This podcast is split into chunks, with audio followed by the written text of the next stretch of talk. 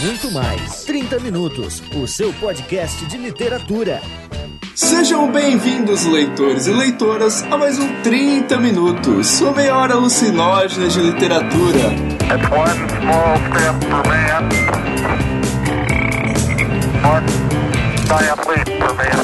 Na apresentação, Vilto Reis, editor e idealizador do site Homo Literatus. E junto comigo, a presença sempre magnânima dele. Gustavo Magnani, escritor e editor do Literatura. E hoje, senhoras e senhores, clássicos versus best-sellers. É, eu vou ser bastante rápido porque tem muita gente aqui e isso é maravilhoso. Então ela, a nossa número um na lista de mais amadas, Cecília Garcia. Oi, oi, oi, oi, oi, oi. Ai, Gu, que saudade de gravar com você. Alguém que me respeita nesse lugar. Eu entendia dizer mal amadas.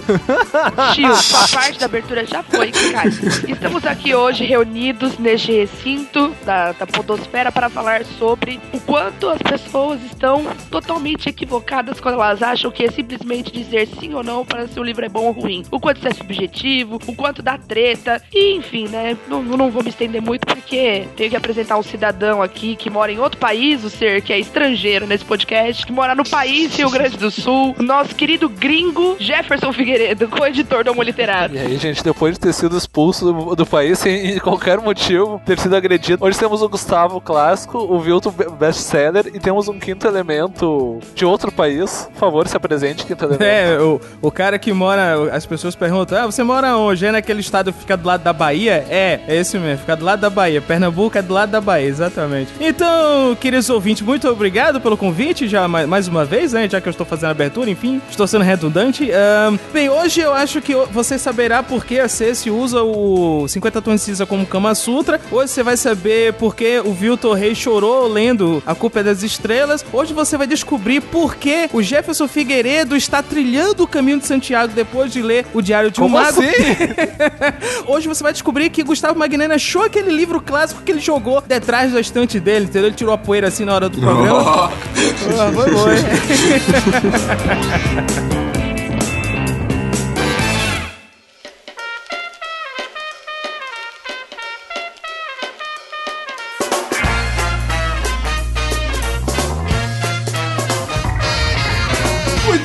minha gente, hoje nós vamos falar de temas polêmicos, porque 30 minutos é polêmica. Eu já, já comi um plural pra variar, né? Falei o nome do podcast errado. Olha só, cara. É, é por isso que eu sou o pior host da Podosfera, com muito orgulho, né? Mas hoje nós vamos fazer um remake de um tema que nós já gravamos na época do Literatus Cast, que é pra falar sobre best-sellers versus clássico. Aliás, que foi o tema onde a Cecília debutou em podcasts. Olha só, Cecília, acho que você deveria estar nostálgica. Debutou. Não, não, tirem o foco da Cecília. Eu tô... Debutou, essa é a palavra assim. De todo vocabulário, você escolhe debutou. Debutou. Desvirginou seria pior, pode ter certeza. Eu já falei, eu tava pensando várias putaria aqui, pe- penetrou na podosfera, pensei várias merdas.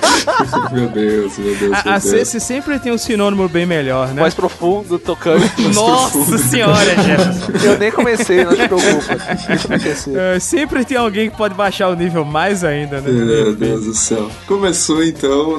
é, é, isso já é uma coisa meio clássica do 30 Minutos, né? Falar dessa, desse tipo de abordagem, assim, bem definida do tema, bem seguindo a pauta, né, Luciene? Sim, verdade. Eu recebi aqui a pauta com um mês de antecedência, são três laudas auten- autenticado em cartório. Muito obrigado, senhor Viltor Reis. Eu sou o termo lauda, Luciene, eu te amo, tava com muita saudade, velho. Só você pra ter lauda a essa hora da madrugada, velho.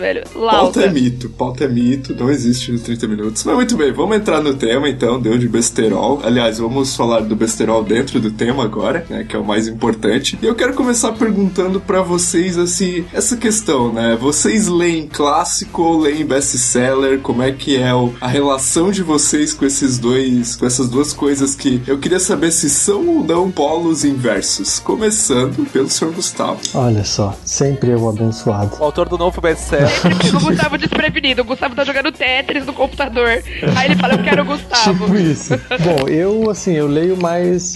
Eu poderia dizer que é mais clássico, mas não necessariamente aquele clássico antigo. É, a minha leitura ela não fica restrita sei lá, o, Cla- o Don Quixote ou é, os autores alemães do século XIX, é, os gregos. Eu acho que eu sou mais um clássico, digamos assim, o, do romance em diante, né? Quando o romance vira um gênero, Vocês notaram a fala do Gustavo? Eu sou mais um clássico, entendeu? o Gustavo Não, se eu- define como um clássico. Isso diz muito. O cara não tem limite nenhum, né, velho? É essa bosta, é qualquer coisa. é, eu sou mais um cara de clássicos. Eu sou mais o É, cara de do- clássico. Olha só. Cala a boca. Esse cara sou eu, o cara que lê Don Quixote à noite. Tá foda, mano, tá foda. Mas assim, é, eu, eu, eu sinceramente não faço essa, essa diferença assim. Eu não vou, ah, é clássico ou é best-seller. Eu vou pelo tipo de livro que me interessa. Geralmente são mais clássicos, sejam clássicos modernos, até, sei lá, o Graça Infinita que a gente mencionou no último cast, poderia, eu poderia classificar como um clássico, mas também, de certa forma, também é um, um best-seller, né? Não um best-seller padrão, mas é um livro que vendeu muito ao redor do mundo. Então também dá pra encaixar ele como um best-seller e também como um clássico moderno. Então, pra mim, vai mais assim do que o livro pode me ensinar, da, é, da forma como ele trata a linguagem, da história e tal. É mais uma questão de qualidade literária que necessariamente clássico. E como eu, eu cuido muito pra escolher o livro que eu vou ler, então geralmente é, eu me decepciono pouco, porque eu escolho, sei lá, alguém que me indicou muito, e duas pessoas indicaram, e eu posso ver que aquele livro realmente tem jeito de ser bom. Aí eu leio, então geralmente acabo pendendo pros clássicos mais modernos, tipo lá, Saramago, é uma coisa do tipo E assim. aí, Cecília, por que, que você odeia best-seller? Nossa, que da confusão. Por que eu odeio o livro do Gustavo? Diga isso. Ó, em primeiro lugar, eu acho que a gente precisa explicar que a diferença que a gente tá fazendo é entre o best-seller, agora vamos lá, vão ser apedrejada loucamente. O best- o best-seller não arte literária. Ou seja, é um... Nossa, Ah, momento monólogo. Porque a arte literária. Agora tá tocando Vivaldi aqui pra mim, mas foda-se. Porque Shakespeare era um merda, vai, vocês falam. Igual Tolstói. Não, o que eu tô querendo dizer é assim: a gente tá diferenciando é basicamente o joio do trigo. A gente tem, tu fale É, por é, ti. é isso que eu ia tô dizer. Pera aí, a gente não. A gente, vírgula. Quando a gente fala best-seller e diferencia de clássico, a gente tá fazendo uma diferenciação de que gênero, então? Pera aí, vocês vão arregar agora? Vai ficar com medinho de falar? Não, eu não vou. Eu simplesmente não compro esse discurso, só isso. Não, tô querendo dizer assim, ó, falando sério agora. Quando a gente fala do clássico, a gente tá querendo dizer de algo que foi legitimado por um grupo de pessoas e que se tornou uma cultura legítima. Então existe todo um, um capital cultural em volta dessa cultura legitimada que torna a leitura desses livros algo considerado melhor, mais requintado, mais refinado, símbolo de pessoas mais inteligentes. Então essa diferenciação ela vem daí, certo? Dessa proposta. Se a gente concorda com ela ou não, as problemáticas que tem, aí são infinitas e vamos lá. É, eu não odeio best-sellers, ao contrário do que disse esse cidadão aí. Como é que é seu nome mesmo? É Vilto, É um né? intruso, é um intruso. Possivelmente. Ignora, ignora. Não, de- não, não- não odeio best-sellers. Pelo contrário, eu sou uma pessoa, inclusive, que defende que eu. é, Um hábito que, que eu tenho e que eu defendo é assim: ó, você leu algum clássico mais hard, mano, pega alguma coisa bem leve, bem light, pra ler sem preocupação estética, sem preocupação com apreciação de forma, de profundidade de personagem. Vai ler pra curtir uma onda também, entendeu? Então, eu não, não sou uma crítica geral do best-seller. O que eu acho, e aí levei a minha bandeirinha da causa e a música cubana e tal, é que o empoderamento acontece, como dizia o Antônio Cândido, a partir do momento que você entra com uma Ah, forma não, diferente. não, não. Citou o Antônio Cândido, caiu tudo por terra abaixo, cara. Ah, não. nossa. Tava tão bem até agora, O. Jefferson, ele não gosta do Antônio Cândido, única pessoa. No mundo. Porra, Antônio Cândido com seus 350 anos. Melhor pessoa, melhor, melhor pessoa. Então, quando ele coloca, por exemplo, que o contato com, com a arte, ele é empoderador, é nisso que eu acredito. Por isso que eu defendo, por exemplo, a leitura de certos clássicos na escola. Pra criatura entender que o mundo não gira ao redor do todinho dela, entendeu? Eu acho que é, é isso que é importante. Então, se você ficar lendo só o Crepúsculo, só o John Green, só o Pedro Bandeira e tudo mais... Só a Jane Austen. Eita, É, mas... ai, Jefferson, desculpa, tua sensibilidade é bem reduzida. Eu Não vou nem me comentar. Ela é bem reduzida, é bem restrita mesmo, então eu não vou nem comentar. Então, se você ficar lendo só isso, o teu conhecimento fica de mundo mesmo fica muito restrito. Então, a minha defesa é que, ok, lê o Pedro Bandeira, vai, vai, lê A Culpa é das Estrelas, chora. Mas também entenda que existe um outro tipo de produção literária no mundo. Esse é o meu discurso, entendeu? Ô, Lucien, o que, que você acha dessa metáfora do Todinho e do best-seller? Cara, eu gosto. Em, em- em meu, em meu nome, assim, em meu nome não, em minha defesa, eu gostaria de dizer que eu estou gravando olhando pra poupança do senhor Gustavo Magnani. Então, eu estou realmente pra quê? estou ficando confuso, entendeu? Estou, gra- estou gravando olhando pra bunda do Gustavo Magneto, estou ficando confuso aqui. Estou me, me distraindo, Calma, vou até Lucinho. fechar a tela e tal. Calma, Lucinho. Eu, Eu, sei, enfim, eu ah, sei que é, é muito bonita, realmente. É a foto do Gustavo no Skype, tá, gente? Só pra vocês entenderem. É, é, só, só pra constar, é, só pra constar, eu tirei um print e vou enviar daqui a pouco no final, tá? O Vilton vai colocar no post pra pessoa ver o ângulo que eu estou gravando, entendeu? Meu Deus. Cara, ah, eu não sei, é porque assim, eu, eu já conheço a, postura da Ceci, eu sempre defendi que pra mim qualquer tipo de literatura é válido, eu não consigo escolher muita coisa porque eu não sou um leitor convencional, assim, eu nunca tive preciosismo nenhum literário. Eu entendo que tem todo um discurso da literatura enquanto arte, mas eu acho muito complicado a gente é, é, impor bandeiras de ah, a leitura tal é boa, a leitura tal é ruim, a leitura tal salva o mundo. É, eu tava hoje estudando sobre ah, o período iluminista e tal, e uma coisa que ficou clara pra mim quando eu tava estudando é que o que o iluminismo previa, basicamente, é que hoje nós todos estaríamos salvos através da razão, entendeu? A religião já teria morrido e hoje nós estaríamos salvos através da ciência e da razão. E se você parar pra perceber, nada disso aconteceu, sabe? E os caras lá cultuavam e tal, então tinha todo um conflito. O que me levou a pensar quando o Vilton fez o convite pra esse, pra esse debate, muito oportuno exatamente por causa dos meus estudos, é que eu sempre defendo esse ponto de vista de que eu acho muito problemático nós tentarmos pontuar e dizer que ah, a arte ou, ou tal leitura vai salvar e se todo mundo lê esse determinado livro, no futuro nós teríamos uma sociedade melhor. E bem, se isso fosse realmente possível, nós não teríamos é, Bolsonaros da vida, nós não, seria, nós não teríamos Silas Malafaias aí se formando em psicologia e tal, nós não teríamos é, Olavos de Carvalho dentro das universidades e tal. Se a literatura realmente, se a boa arte fosse salvar, eu acho que a gente não teria esse tipo de coisa. Eu acho que ah, escrotos,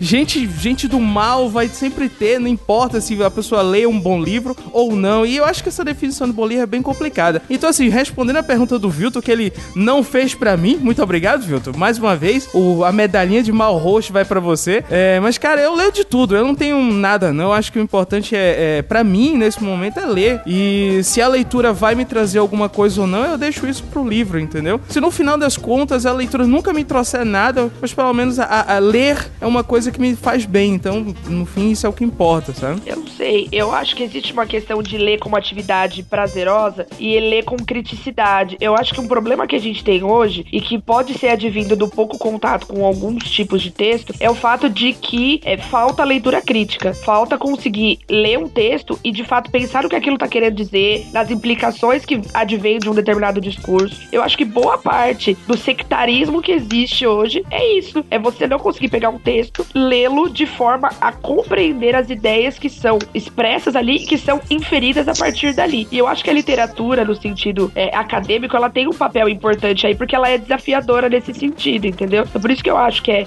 Eu falo, eu acho que é- são dois olhares diferentes, entendeu, Lucien? Eu acho que é claro que é melhor a figura tá lendo do que fazer um monte de outras coisas. Acho que a- o hábito da leitura é necessário, saudável, e prefiro que meus alunos leiam qualquer coisa a não ler nada. É claro que sim, por exemplo, dizendo abertamente, entendeu? Mas eu acho que o exercício de leitura crítica, ele pode sim e poderia sim vir mais através da literatura. Uhum. Eu entendo, Cês, entendo. Eu, eu não vou. é, A gente vai ter outros momentos da gente se confrontar aí, né? Deixa o Vilton conduzir a pergunta pros demais, mas. Vou ficar eu e você, Lucien. Ah, eu quero ver o Ciro pegar fogo, eu só tô aqui no quietinho. Eu só vou, eu só vou dar empurrãozinho no Lucien pra, pra bater na Cecília e vai, cara. tipo, eu queria falar uma coisa nisso, ah, seguindo isso que o Lucien falou. Eu tenho certo medo quando o pessoal começa a falar assim, ah, clássico. O clássico, normalmente, quem escolheu foi três, quatro pessoas numa universidade, tipo... Eu, eu gosto de pensar assim, escritor, a partir disso que o Lucien falou do iluminismo, e de pensar coisas assim, a partir do tempo. A gente pega clássicos de hoje em dia, Shakespeare, por exemplo. Shakespeare não era clássico até 200 anos atrás. O Voltaire, por exemplo, achava o Shakespeare entediante. O Goethe achava ele difícil, entendeu? E as pessoas não, ah, sei lá, tipo, não, não viam como clássico, viam na verdade como um- uma coisa ruim. E a ideia de clássico como algo que eleva a alma depende muito das pessoas que escolhem e ela vai mudando muito com o tempo. Mas o que eu acho mais divertido de pensar, ah, clássico e best-seller, é que o best-seller normalmente tem aquela coisa de, ah, é, da, é do geral. E se é do geral não é bom porque a massa, a massa é burra. O que nem sempre quer dizer é, são- é uma verdade. E fazer essas di- diferenças é muito difícil começar quem é que escolheu o que é o best-seller. Não, o best-seller é o que vende, mas vende porque é feito pra vender ou às vezes tu encontra coisas boas, então. Tipo, eu já li best-sellers que, pô, tipo Dan Brown. Eu lembro que eu li o Código da Vinci, eu tinha uns 15 anos. Pô, eu acho, eu acho que se eu lesse de novo, eu ainda acharia bom, porque não é, ó, não é a obra-prima também, mas é um bom livro, principalmente pra quem tá começando a ler. E, ah, não vou, não vou ler isso porque é best-seller, eu só leio clássico. Cara, tem clássicos que são muito chatos. Eu odeio Ulisses, cara. E é o maior clássico que existe. Hoje eu vi o Galindo falando, ah, porque o Ulisses, ai, morre, Joyce, morre. Deus. É chato. São mil páginas extremamente chatas que sete pessoas no mundo leram, entendeu? Eu lembro de uma coisa que o Borges fala, falava e é verdade. Ulisses é o livro mais citado e menos lido da face da Terra, porque se todo mundo que leu Ulisses depois falasse de novo, não falaria as mesmas coisas, cara. Porque é impossível. É um livro muito chato, que é feito para aquelas sete pessoas dentro da universidade que gostam de aquelas coisas. E que escolhem os clássicos e são tipo Harold Bloom dizendo, ah, isso é clássico porque eu gosto, não porque é bom. Ah, mas só tem seis pessoas que leem isso. Não, não importa, é porque é elevado. E até a ideia de elevado é meio é construída, entendeu? Eu acho meio ah, babaquice, ah, isso é bom, então é um clássico. E porque daqui a 50 anos os clássicos vão mudar, que muda conforme geração, muda conforme minha A, B, C, D. Entendeu? Mas assim, ó, será que não tem aquela pessoa assim que ela, ah, eu tô começando a ler agora, não sei o que que é bom, não sei qual que é o próximo livro que eu, que eu vou ler. E aí ela vai lá e olha assim, ah, ah, é um clássico, então eu vou pegar, sabe? Tipo, é, é vendo o clássico como meio que um selo de qualidade, assim, não sei se... Selo em metro de qualidade, é isso? Isso rola, eu já passei por isso, e bah, eu tipo, li as Minas de Prato do José de Alencar porque tava numa lista de clássicos e eu tenho vontade de comer o cu da pessoa que tá na lista de clássicos. Que é um puta livro, puta livro chato, as Minas de Prato, cara. Ô meu, eu acho que aquilo foi um momento assim, ó. Ah, quer saber? Eu vou ferrar com a pessoa que vê essa lista, então eu vou fazer só colocar livro ruim. Eu dei uns três livros na lista de clássicos. Queridos ouvintes, ainda são três para as nove da noite e a gente já tá nesse nível, entendeu? Imagine quando der meia-noite aqui. Neguinho vai virar abóbora, vai ser um show, vai ser um espetáculo. E a gente não bebeu Eu dei 12 aulas hoje. Vejam a minha voz, o estado que tá. É, gente, é daqui pra A Cecília não vê. A Cecília mandou uma dread no lugar dela. Uhul. Ai, quem me dera, gente. Meu sonho era ser lindo igual essas dreads. Depois do seis da Cecília no... nos Estados Unidos. Ah, não me transmite mais nada. Mas eu tenho uma coisa pra falar. Uma. Nós, uh, lá no Cabuloso Cast, a gente gravou um programa bem. que deu muito uh, buruçu na, na, nos meios internet, né? E tal. Que foi discutindo a questão da literatura fantástica nacional. E uma ouvinte, viu, tu veio conversar uma coisa e eu me lembrei muito de, de conversas que nós já tivemos, assim. Uh, que ela veio perguntar, dizendo assim: Poxa, Lucien, eu me identifiquei muito com a sua fala lá no programa. Quando você diz que, uh, vamos dizer, que lá no caso eu citei, só pra contextualizar, que tipo assim, que eu não via nenhum problema ou que eu não, eu não enxergava com tanto, uh, vamos dizer, preconceito determinados autores nacionais. Eu tô falando mais da literatura fantástica, né, e tal. E ela disse: Eu não vejo nenhum problema também, então eu queria que você uh, fizesse um programa falando que outras leituras uh, vocês poderiam indicar para fugirmos, vamos dizer, dos best-sellers e tal. E eu, eu, claro, eu anotei isso na pauta, eu vou fazer esse programa, mas uma, uma essa discussão eu acho legal e a fala do Jefferson casa muito bem com isso, que tipo assim, eu, eu não, às vezes é, é interessante a gente perceber, como a Cecília disse, que tem, tem pessoas que não sabem uh, fazer uma simples leitura e identificar camadas básicas, assim, de uma leitura, entendeu? Você identificar uma ironia, você identificar até mesmo quando um autor tá sendo uh, preconceituoso,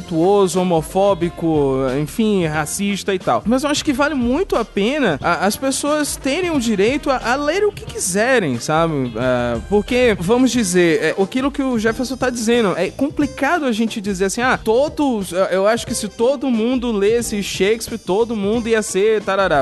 Ah, eu acho que se todo mundo lesse Hamlet, todo mundo ia entender e tal. Eu vi recentemente uma palestra no YouTube de um professor uh, uh, falando longamente sobre uma obra do, do Shakespeare, se não me engano, foi o Hamlet e tal. E ele, e ele faz toda uma interpretação, ele faz toda uma leitura que eu nunca tinha percebido na minha leitura do Hamlet, entendeu? Então, ou seja, eu achei legal ter a chance de ter alguém me falando. Agora, não fui eu, enquanto leitor, que fui incompetente, que tenho que me crucificar, dizer, ah, meu Deus, porque eu não li e não li Hamlet dessa forma. Não, que bom que eu tenho alguém que tem capacidade e inteligência para mim, para me propor uma leitura dessa. O Gustavo Magnani disse uma coisa uma vez muito interessante quando gravou comigo, que às vezes, se a gente só ficar uh, baseado no que os blogueiros literários têm para falar de literatura, às vezes um Lima Barreto ficaria escondido, entendeu? Então, muitas vezes a- a- o, o academicismo tem que existir, o mundo acadêmico tem que existir pra carimbar certos autores e dizer assim: olha, esse cara é bom, mesmo que vocês não estejam olhando pra Esse ele. tal de Gustavo é bom mesmo.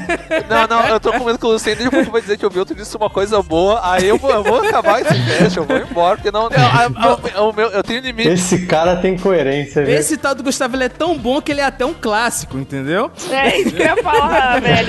O cara disse que é um clássico e, e paga pau pra ele mesmo no mesmo podcast, com a diferença de 10 minutos de uma coisa pra outra. Haja coração, Brasil.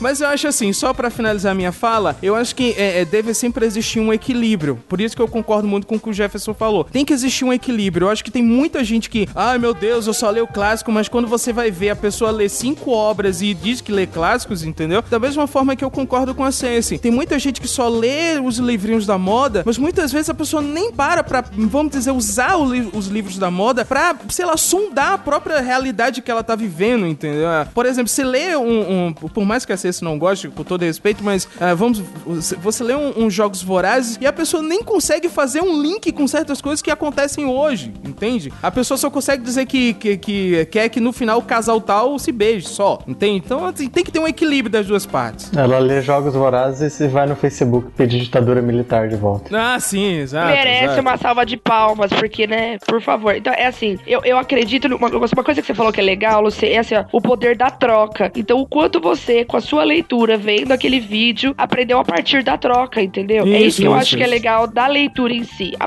a possibilidade de aprender a partir do contato com o outro, sabe? Isso eu acho que é o, o fundamental. E é daí que eu acho que vem exercícios, além dos exercícios textuais, vem exercícios de empatia, exercícios que são fundamentais. Do tipo, cara, o que, que esse personagem tá pensando agora? O que, que você acha que ele- a pessoa tá sentindo quando ela tá na merda desse jeito, igual aqui, vida seca? Você acha que ela tá feliz pra caralho de estar aqui sem ter o que comer?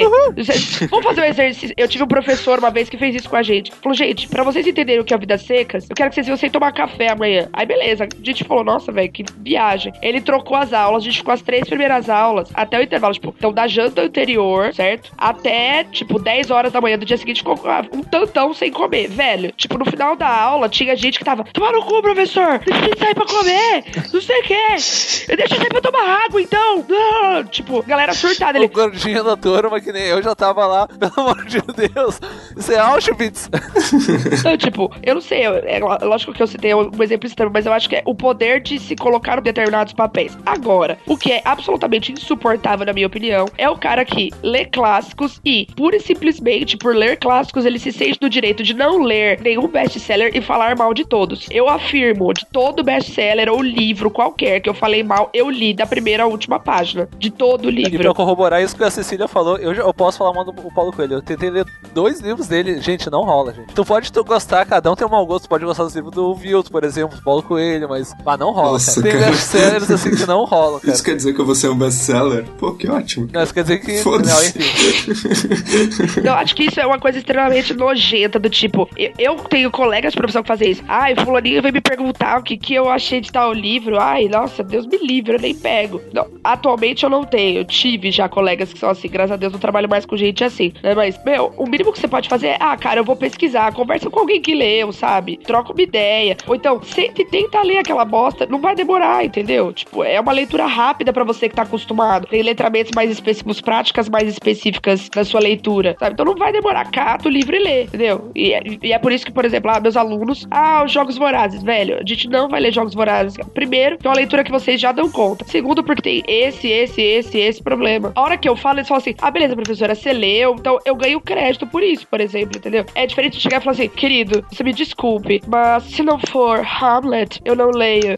Não, não. Se não for a Odisseia no original em grego antigo, eu não, não assim. Você me desculpe, mas eu leio Divina Comédia em italiano. Então, querido, perdoe-me. Mas eu não sou obrigada a encostar nessa bosta. E isso eu acho pavoroso. Eu acho pior do que a pessoa que só lê Nicholas Sparks, por exemplo. Nossa. Eu acho pior. Mil vezes pior. Eu vou, eu vou colocar um novo argumento aqui em favor dos best-sellers, que de um tempo pra cá, cara, eu tenho olhado assim pra best-sellers que venderam, livros que venderam pra caramba, mas que são muito bem escritos. Tipo, o Poderoso Chefão, por exemplo. Eu acho que é um puta de um livro, cara, e que foi um best-seller. É, sei lá, O Homem de São Petersburgo, do Ken Follett, que também foi um best-seller. É? né? Aqui no Brasil é bem complexo isso. É, mas eu acho, por exemplo, o Ken Follett, a gente tem o Deuses Americanos do Neil Gaiman, que, porra, é, quem, quem lê Deuses Americanos vê que, caralho, tem muitas camadas ali. Tem muita coisa pra você, sabe? O Gaiman, ele é muito crítico em relação a- ao estilo de vida americano, a maneira como o americano vive e tal.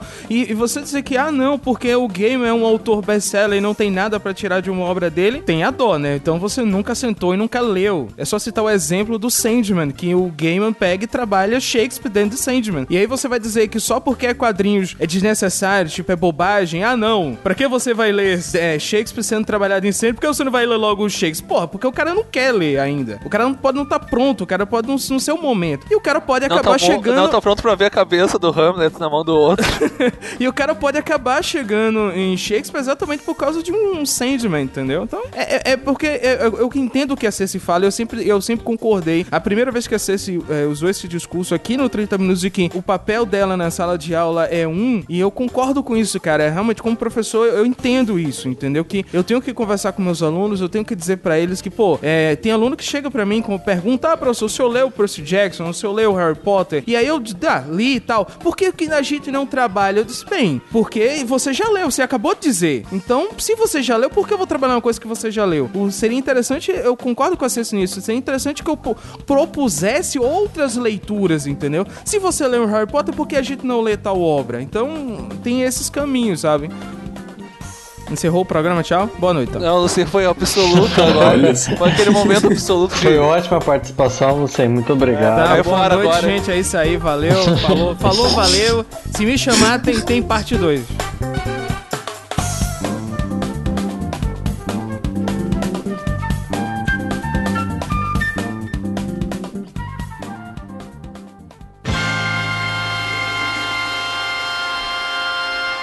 Existe um outro problema pra mim dos best-sellers. Existe uma, uma fatia dos best-sellers atualmente que os escritores escrevem não livros, eles escrevem roteiros romanceados. Ou seja, escreve o livro já se preparando pra vender pra um estúdio e aquilo vira filme, vira caderno, caneca, bicho de pelúcia, edredom, fronha. Como assim? Vai virar camisinha também? Camisinha, vira camisinha também. O que mais que vira? Vira vibrador, vira o que mais? Eita. É, não pode falar essas coisas, vocês são muito pudicos. Exemplos que eu gostaria de dar, que a escrita me passa essa impressão. Vamos lá. Primeiro, John Green, fácil. Até aí, ok, não arranjei inimigos. Não, já tem uma legião de inimigos. Dois, Divergente. Aquele livro é um roteiro, gente. Tem até o olhar da menina, tipo, ah, então eu olhei o vaso e aí vi que no vaso tinha uma chave. Tipo, é o olhar da câmera, tá ligado? Tipo, beleza. E em terceiro lugar, e aí o Gustavo agora vai romper laços comigo. Guerra Ah, lá dos vem. Tronos. Lá vem. Guerra dos Tronos? Discordo Sério? fortemente. Alguns momentos de Guerra dos Tronos são um pouco assim também, pra mim. Ah, mas, mas, mas aí eu até acho que em alguns momentos é normal, né? Ele, ele sempre foi roteirista, né? Então é até meio natural, assim, que aconteça em algum Eu, momento. eu não tô falando que a história é chata, se é legal, não é disso que eu tô falando. Tô falando que a narrativa, para mim, parece ter sido feita pensando numa adaptação sim, sim. audiovisual. Mas, mas eu acho que, ou seja, mas eu acho que tem um, tem um ponto aí que a gente tem que colocar. Por exemplo, eu Para concordo de e discordar discordo. comigo, Lucien. Para! Ciência tá criando um monstro. Você está certo disso. Ah, mas eu, eu acredito que tem o seguinte, é, por exemplo, porque a gente tem que pensar de dois pontos. Tu tem obras que, como o Gustavo falou, assim, o próprio escritor, ele tem uma tendência, porque ele, traba ele já trabalhou com isso e tal, então a maneira como ele escreve é influenciado por isso. Po- eu vou citar um autor nacional que eu sinto muito isso às vezes, por exemplo, eu sei que a possibilidade disso acontecer pra esse escritor e pra nossa realidade é quase possível, mas quando eu leio os livros do Eduardo Spohr, eu sinto muito isso. São, para mim, são filmes ah, em, em ve- em ve- versão romanceada. O Martin, como o Gustavo disse, ele tem essa questão que ele já trabalhou no mercado. A Gillian Flynn, que eh, escreveu eh, A Garota Exemplar, exato, se você vê o, o livro dela e tal, é, ela tem experiência no mercado. Agora, por exemplo, a gente também tem que ver o seguinte: eh, a partir do, do ponto em que um Game of Thrones eh, faz sucesso, é óbvio que vão surgir 20, 30, 40 Game of Thrones em seguida, e obviamente que a, a possibilidade de essas outras, esses outros os Game of Thrones serem mais, ah, vamos dizer, comerciais, é muito mais possível. Obviamente, nem não estão, não, a gente não pode generalizar, fazer que 100% é isso. Eu acho que dentro dos, sei lá, dos 10 Game of Thrones, pseudo Game of Thrones que surgem, um é, é, é tão bom quanto ou até melhor, entendeu? Mas eu concordo com isso. Eu dou um exemplo de outra, de outra mídia. Ah, o mercado de mangá, por exemplo, no Japão tá bem saturado exatamente por causa disso. O mercado de mangá hoje ele é engessado, você não consegue produzir nada novo. E, e quando o mangá explode lá no, no Japão, é exatamente do jeito que vocês falou, é para virar papel higiênico, é para virar guardanapo e, fala, e, e, é verdade. Tem papel, tem mangá que vira papel higiênico, cara, e vende pra caralho por causa disso, entendeu? Então, ou seja, que merda, hein, Lucien? Que merda esse papo. Exato, mas nossa, você tinha que soltar essa, né? tinha essa piada pronta aí guardada faz tempo. mas eu acho que isso é perigoso, mas ao mesmo tempo tá sem bem querer... perigoso, bata.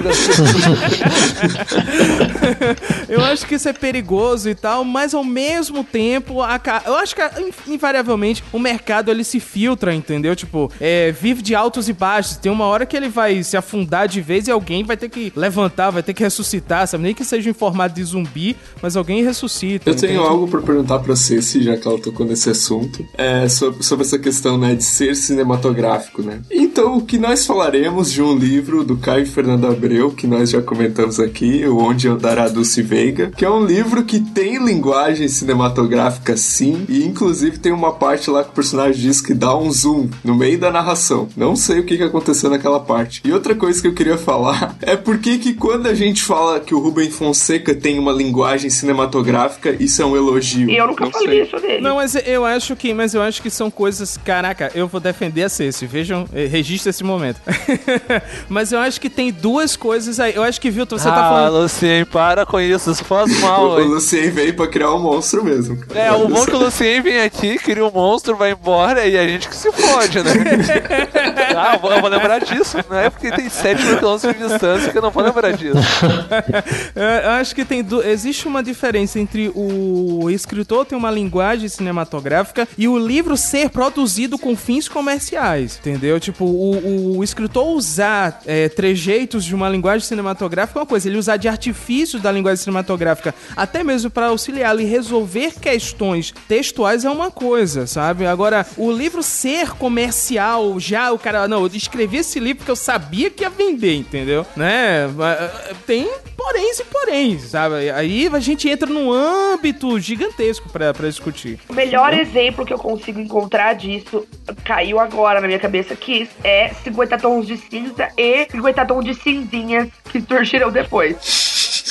Eu não quero nem saber o que, que são os cinzinhos. Saiu 50 tons de cinza, estourou. Eu lembro que eu fiz a matéria e a, a diretora de marketing da cultura me disse que foi a maior pré-venda da história da Intrínseca. Que foi a maior, a maior assim, uma das maiores dificuldades de gerenciar assim, ó, de todas as livrarias desde que existe a ideia de pedido pela internet. Foi uma coisa, um marco. Depois veio a Silvia Day, que fez lá o Toda Sua, completamente sua. Toda Sua, nossa, esses nomes são ótimos. Enrabadamente sua, sua chupadamente sua e assim por diante. Depois veio a linha de canalha irresistível, playboy irresistível, filho da puta irresistível. Filho da puta irresistível, esse é o Velto, filho da puta irresistível. E, sei lá, Cretino Irresistível e o Cacete a quatro. Todos esses textos, gente, eu li, eu li, eu li, eu catei, fui lá, falei, vamos ver esse Playboy Irresistível. Comprou na pré-venda, né, Cês? Comprei na pré-venda, fiquei na fila, armei barraca na livraria, porque eu não trabalho mesmo, né? Então eu posso fazer isso. Só dou aula, trabalhar e dar aula não são a mesma coisa, não é verdade? Então, eu li o primeiro capítulo do Playboy Irresistível. Gente. É, não, pera, esse é o nome mesmo? Sério, eu não tô inventando. Bah. É o mesmo tipo de técnica narrativa patética. Patética, desculpa, termo é esse, gente. Quem gosta, me desculpa. Eu não quero ofender quem gosta, mas eu preciso falar do produto. Não tô falando de quem gosta, tô falando do livro em si. É patética aquela técnica narrativa. Ela é, ela é multiplicada. Pra quê? Porque ou vai virar uma série de outros produtos, ou vai virar um, um filme que vai gerar uma série de outros produtos e assim por diante. Então, é, é uma viralização da coisa. E é sofrível, né? Tipo, dói na alma. Não é uma coisa fácil. Mas aí, é, eu sei, mas aí tem um ponto que eu acho legal a gente trazer pro, pro debate, que é o seguinte. É, é, eu me lembro que quando você comentou isso da, do, do grande sucesso, do grande boom que foi 50 Tons Cinza, eu li em algum lugar, não me lembro em que site, pode, pode até ter sido em um dos nossos próprios sites aqui, mas uh, eu li o, o, alguém da editora intrínseca ou alguém ligado à área dizendo assim que é, é muitas vezes é graças à, à vendagem excessiva desses livros que eles conseguem trazer nomes que se, sabe, tipo assim, que eles conseguem trazer ou, outros autores que nem, nem não, não serão best-sellers, mas graças a esses autores eles conseguem pelo menos ter dinheiro para bancar outros clássicos e tal, sabe? Então, assim, tem esse outro lado, entendeu? Que o best-seller acaba ajudando. Ele, ele vende tanto que dá dinheiro pra editora conseguir publicar aqueles livros que muitas vezes. Eu tô falando até do lado do, do editor, o cara, o dono da editora, o lado pessoal dele, sabe? Dizer assim, cara, finalmente eu vou poder trazer esse autor que eu amo tanto pro Brasil, entendeu? Que eu acho que todo mundo deveria ler, sabe? Uh, tem, tem também esse outro lado. No caso da Intrínseca, até aconteceu uma situação interessante. É uma coisa que acontece pouco no Brasil, né? Que é a editora pagar um adiantamento pro autor escrever um livro. A Intrínseca fez isso com Miguel Sanches Neto, que é um romancista bem conceituado, e ele foi lá e escreveu A Segunda Pátria, né? Que é um livro que saiu aí esses tempos atrás, já foi vendido para ser adaptado pro cinema e tal. Mas, tipo, eu acho que se não tivesse acontecido essa, esse fenômeno dos 50 tons de cinza, talvez não tivesse rolado essa oportunidade, entendeu? Para um escritor brasileiro ser pago, ter um adiantamento para poder escrever um livro. Por exemplo, o 1808, do Laurentino Gomes, que foi um livro que é, virou um best-seller, muita gente comprou. Muita... Eu acho que muita gente comprou, mas pouca gente leu, acredito eu. Mas uh, o, o, o, impulso de, de você ver um, um, livro de um cara que tá falando da história do Brasil, veja que ele não tá romanceando, não é um romance, não é um livro que, que tem uma, um preciosismo literário, nada. Tipo, é um livro e que. Não é um, e não é de um historiador, isso que eu acho legal, assim. Exato tipo... e tal. E outra coisa, interessante também, é importante ressaltar. Eu já escutei críticas de amigos meus, ah, porque ele só especula assim. Amigão, você já viu o, o final do livro, tá lá, bibliografia. O cara, o cara pesquisou, o cara foi a fundo, entendeu? Ele diz de onde ele tirou as informações e tal. Enfim, mas o, o legal é o seguinte: um, um, livro desse vende tanto, a editora consegue al alavancar outro livro. Ó, se, a, cara, a gente sabe como a editora trabalha. Se você gostou do Laurentino Gomes, ó, tem essa carrada aqui para você. Um abraço, pode comprar. A gente sabe que, cara, querendo ou não, é um mercado, querendo ou não, é comércio.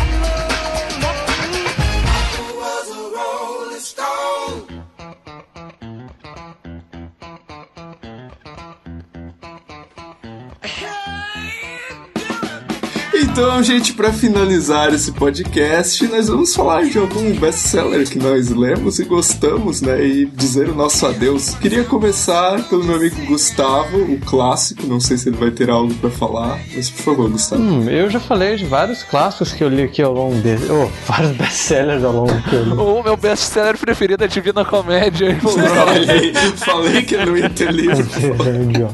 É, eu já falei de vários best-sellers que eu li aqui durante os casts, já falei do Jogo do Anjo, é, até da, tri da, trilogia que seria a quadrilogia, né, do, do Steve Larson. É, mas eu, eu comecei um ontem ainda, que o, o João Vitor, o Vitor Gomes, né, fez a resenha lá no canal do Literatura, que é o Caixa de Pássaros, e da Intrínseca, acho que saiu esse ano, e é um thriller de suspense e tal, eu achei bem interessante, e falei, pô, me parece legal, já tinha comprado o livro, e comecei a ler ele ontem, e tô na página 90 já, até rapidinho, que eu tô pelo, pelo meu ritmo de leitura atualmente, e eu tô gostando bastante, achando bem interessante assim a forma como a autora constrói é, o suspense e tal. Eu acho que é uma coisa diferente assim do que usualmente se vê nos best-sellers. Olha só, até que o Gustavo conseguiu citar um. Nossa, como que isso é idiota, cara. Jefferson. Depois dessa risadinha do Lucien, quer dizer muitas coisas. Não sei assim, eu, eu, tô, eu acho que eu vou falar do Código da Vinci do Umbral nesse, mas eu acho que eu vou pular, eu vou falar um que eu tenho em casa, que é do Joe Soares, cara. Não é bem best-seller, mas o Joe Soares é um cara bem popular que eu acho que falei no podcast de literatura policial, que é O Homem que Matou Getúlio Vargas. Que é um livro bem legal e é um livro assim, bem bobinho. Até não é um, não é um grande livro, mas é um livro que eu gosto, eu tenho ele aqui e tal. Tô olhando pra ele agora, do lado do Van Gogh. Não sei o que isso quer dizer, mas tudo bem. Oh, deu um monóculo, né? Deu um jeito de dar um monóculo. Não, não, do lado do meu quadro do Van Gogh que eu roubei lá em Paris. Do lado do meu Van Gogh. Tá, Cecília, você. Segurem-se. É, meu, meu best-seller é Grande Sertão Veredas, ou mentira. não, é... Ah, gente, eu vou ter que acreditar que houve uma época na minha vida em que eu fui viciada e gastava tudo o que eu tinha e o que eu não tinha. Eu só não vendi o corpo pra pagar esses livros que eram muito caros. E Não hoje, sei, né? hoje é, estou garantindo. É, hoje já lançaram a edição Pocket, né? Então você pode comprar esses livros por tipo 20 reais. Na época eu pagava tipo 70. Que era tipo melancia, sushi, férias, casório da Mary Que caralho é esse? Eu acho mó legal as capas dessa série aí. Cara, se você for na livraria, você vai saber que- do que, que eu tô falando. São umas capas mega coloridas e chamativas e muito felizes. E muito a minha cara, que ela tem cara de scrapbook, tipo, de papelaria. É muito a minha cara. E o nosso convidado especial, né, que eu quero agradecer a presença dele, Lucien, lá do Cabuloso Cast. Fale o seu best-seller e faça o seu jabá. né? Cara, primeiro, muito obrigado pelo convite. Eu agradeço sempre. Eu tava com saudade de gravar com, com essa bagunça aqui. Amo todos vocês, vocês sabem disso. É, Eu não te amo, mas... Lucy. Tu criou um monstro, tu vai embora. Eu vou me lembrar disso. Eu continuo amando você, mesmo você tendo me dado tanta porrada nesse podcast. Olha, ficado do lado do Jefferson, nunca achei que ia passar por Eu, isso. eu acho que, se, se você vai ouvir na edição que foi, foi mais amor do que porrada. Aí, Jefferson, eu tô fazendo coraçõezinhos com a mão aqui pra sua foto, tá? Eu, tô, eu tô fazendo uma coisa com a minha mão também, mas tu não vai gostar pra tu.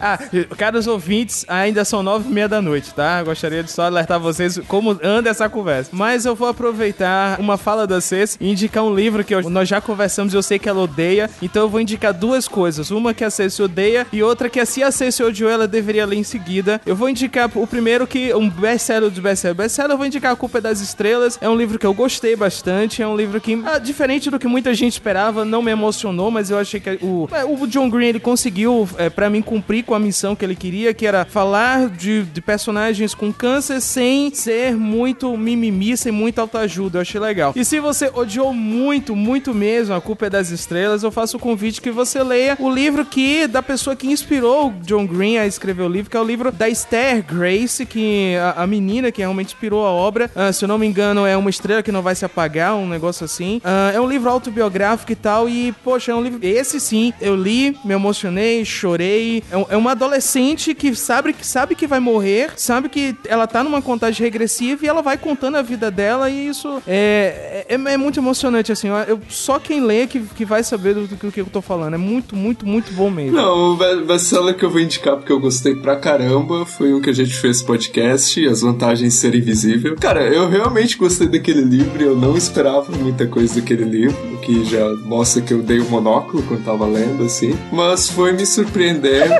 e foi, foi melhorando. E quem quiser saber mais que eu postei sobre o livro, ouça o podcast que vai estar no link aí. Foi isso.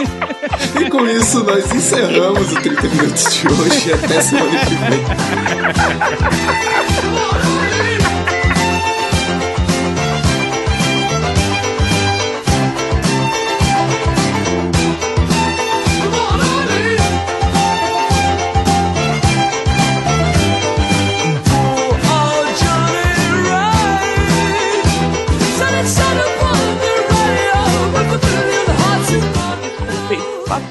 Tá, mas o que que, o que, que passou? É isso que eu queria saber, porque sabe, nós- eu, tô, eu tô chateado aqui, tipo, hashtag chateado. Não, Luciano, eu tô rindo de você, não, meu lindo. Te... Não, não é isso, não. Eu queria saber, porque, ô, caraca, é muito chato todo mundo rindo e você não ri. Não, não é. Todo mundo não, só uma pessoa. Só ela, É exato. que a Cecília é, multi... a Cecília é legião, né? Ô, ô Jeff, você sabe que, que é, é, em português, legião é coletivo de anjo, demônio e tal, né? Então, também. Não, é que a hora que a gente falou da culpa das estrelas, a maior forçação de barra, velho, aí acabou minha vida. Aí eu comecei. Ah. O outro falou, o outro falou, ah, eu tinha um mil, mil, mil house.